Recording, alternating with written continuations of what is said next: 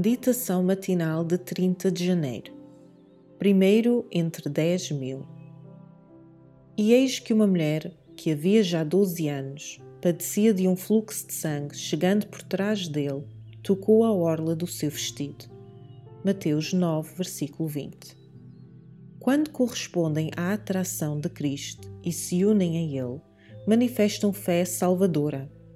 Falar de coisas religiosas de modo casual orar por bênçãos espirituais sem verdadeira fome de alma e fé viva vale pouco. A turba admirada que se apartava ao redor de Jesus não recebeu nenhum acréscimo de poder vital desse contato. Mas quando a mulher pobre e sofredora, que havia 12 anos estava inválida, na sua grande necessidade estendeu a mão e tocou a orla das suas vestes, sentiu a virtude curadora. O seu toque foi o toque da fé e Cristo reconheceu esse toque. A fé que consegue pôr-nos em contacto vital com Cristo exprime da nossa parte suprema preferência, perfeita confiança, consagração total. Esta fé atua por amor e purifica a alma.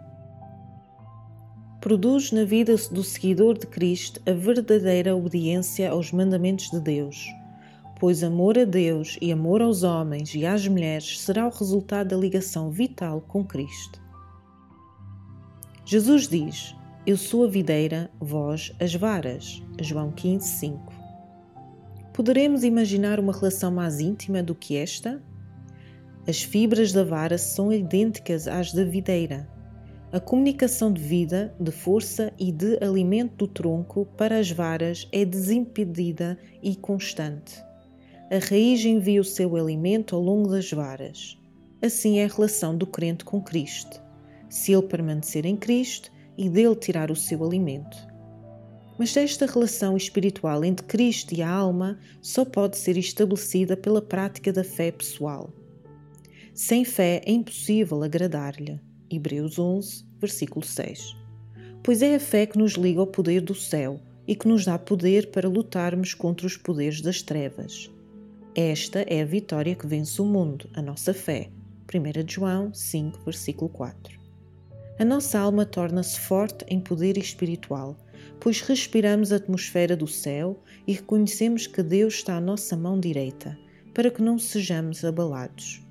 Ascendemos acima do mundo, contemplando aquele que é o primeiro entre dez mil, totalmente desejável, e através da contemplação vemos transformar-nos à sua imagem. Selected Messages, volume 1, capítulo 50, página 334 e 335. Para reflexão. A minha fé em Jesus é o resultado de uma vida totalmente consagrada a Deus? Inspiração devocional.